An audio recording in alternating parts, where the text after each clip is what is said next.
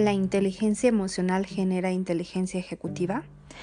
Hola, yo soy Sandra Estrada y hoy te quiero hablar a ti emprendedor, a ti dueño de negocio acerca de esta, esta habilidad que vamos desarrollando en el camino. Definitivamente el desarrollo personal va de la mano del desarrollo empresarial y es que a lo largo de este camino de resistencia, del camino de resistencia del emprendimiento, nos encontramos con N cantidad de situaciones que nos llevan a estados de emoción donde muchas veces hay emprendedores que no salen de ahí. Y bueno, yo por qué les estoy contando esto? Porque así lo viví.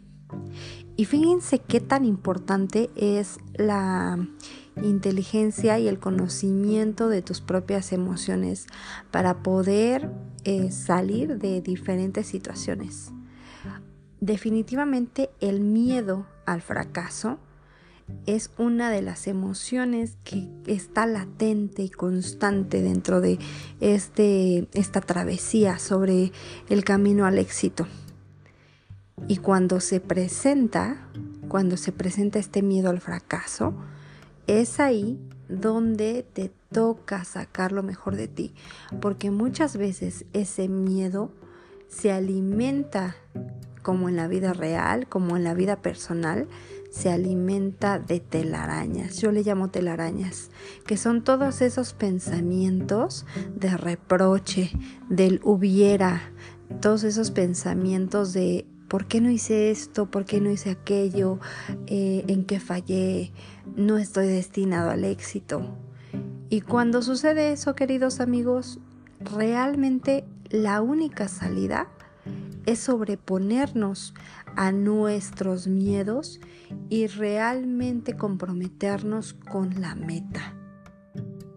Pero definitivamente cuando nos sentimos estancados, fracasados y en esta emotiva eh, va y viene de, trabajo, pero, pero ya no quiero eh, trabajo, pero ya no avanzo. En mi caso fue un trabajo, pero eh, era una nostalgia por, por haber perdido mi equipo. Al final de cuentas te sientes perdido y abrumado en el camino y intentas recuperar esas ganas, esa motivación de volverte a conectar con esa emoción que tenías al principio del emprendimiento para así lograr obtener la fuerza de no sé dónde y volver a iniciar. Muchas personas temen a comenzar de nuevo, a comenzar de nuevo o de cero, porque muchas personas se aferran y de alguna manera no sueltan aquello que tal vez pasó por esta experiencia, el emprendimiento de tu negocio, pasaste por esa experiencia para aprender algo y hasta que no sueltes eso que perdiste, igual que en la vida personal, no vas a poder avanzar. Es necesario soltar, sobreponernos, pero también motivarnos con la mejor, la mejor emoción. Una habilidad es conocer las emociones y hoy te vengo a hablar de estas cinco emociones primarias. Ya te las he mencionado en otro podcast, pero hoy te hablo a ti emprendedor porque yo sé que allá afuera a veces están esas emociones sin entender que a veces estamos trabajando como robots que generan y generan eh, tiempo, actividades, a clientes, pero que seguimos perdidos. Perdón. La, la primera emoción, eh, a esto yo para que tú lo recuerdes, quiero que sepas que se llama Matea. La primera emoción justamente es el miedo. Y el miedo nos sirve para dos cosas.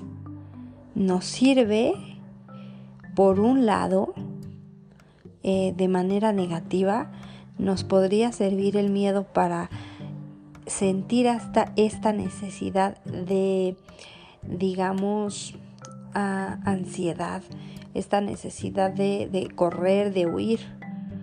Pero por otro lado, el miedo también te sirve para sentirte protegido, para la autoprotección. Fíjate qué importante es aprender a determinar esos miedos que tienes, la mayoría de las veces, son solamente alimentados por fantasías, por fantasías en la vida, en la experiencia, que también están conectados con tu niñez. Esos miedos a veces no nos permiten avanzar, pero si tú recuerdas que al final el miedo se presenta en tu vida, en tu sentir para protegerte, lo único que tienes que tener es precaución. Precaución de aquello que temes. Precaución. ¿Cuántas veces has tomado o has elegido el camino de la huida? Por ese miedo del que no sientes poder eh, protegerte. Se los dejo de reflexión. la siguiente emoción, como ya lo veíamos, aunque pareciera una emoción positiva, es el afecto. Y el afecto también está presente en los negocios.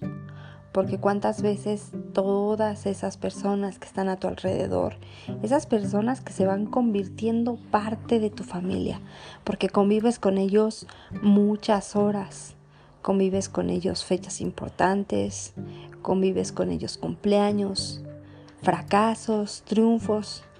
Esas personas generan afecto. Y el afecto en el modo o en el uso correcto, claro que pueden generar relaciones y pueden generar un estado de armonía y de apoyo. Pero en el lado negativo te generan dependencia y entonces esa dependencia, esta nueva familia que decides adoptar, a veces también no te dejan tomar decisiones objetivas. Y es ahí donde como dueños de negocio, como emprendedores, como jefes, perdemos un poco el suelo. Y confiamos o damos paso a la traición o damos paso a situaciones eh, tal vez fuera de lo común dentro de una empresa. Quiero que te preguntes, ¿con tu equipo de trabajo eres afectuoso o dependiente? La siguiente emoción, bueno, pues es la tristeza. Y usualmente esto sucede cuando existe la pérdida, porque también en nuestras historias de emprendimiento la pérdida está latente. Siempre perdemos algo. Llámese tu mano derecha, tal vez algún trabajador, algún, alguna pieza importante de tu equipo que en algún momento pensaste que iba a estar ahí todo el tiempo. También perdemos equipo de trabajo, Perdemos clientes, perdemos proyectos y perdemos en ocasiones la confianza sobre el talento o la habilidad para desarrollar algún tipo de trabajo. Claro que la pérdida está latente y a veces esto te lleva a sentirte triste, ¿sí? triste porque justamente llega la pérdida. La pérdida en el buen uso te conecta contigo mismo y con todo lo que tú quieres lograr. La pérdida hace una pausa a todo ese ritmo acelerado del trabajo y te conecta contigo para que de nuevo te reconozcas y al reconocerte tomes esa fuerza para salir adelante pero la pérdida en el mal uso te lleva a parar por completo. Te lleva a sentirte perdido, frustrado, ansioso y muchas veces a paralizarte. ¿Cómo estás llevando a cabo la pérdida? conéctate contigo mismo y reencuéntrate para poder salir adelante. La siguiente emoción es la alegría. Y claro, tú me estarás diciendo, ¿qué de malo tiene la alegría en el trabajo? ¿Qué de malo tiene llegar alegre porque cerraste un proyecto? ¿Qué de malo tiene estar alegre conviviendo con los demás? ¿Qué de malo tiene la alegría? Bueno, te cuento que la alegría en el buen uso te genera esta energía positiva para seguir avanzando y sobre todo valentía para tomar nuevos retos. Sin embargo, la alegría en el mal uso te distrae, te distrae del objetivo, te distrae de la disciplina, te distrae de todo aquello que tal vez ya venías haciendo y que a veces por esta falsa creencia de que, por ejemplo, cuando cierras un proyecto muy grande y estás muy alegre, pierdes a veces el piso. Entonces pregúntate, ¿cómo manejas emocionalmente la alegría en el trabajo? ¿Cómo la manejas? Tal vez no es tu caso, pero siempre hay momentos donde la alegría nos genera esta, e, esta, este momento donde tú pierdes el piso.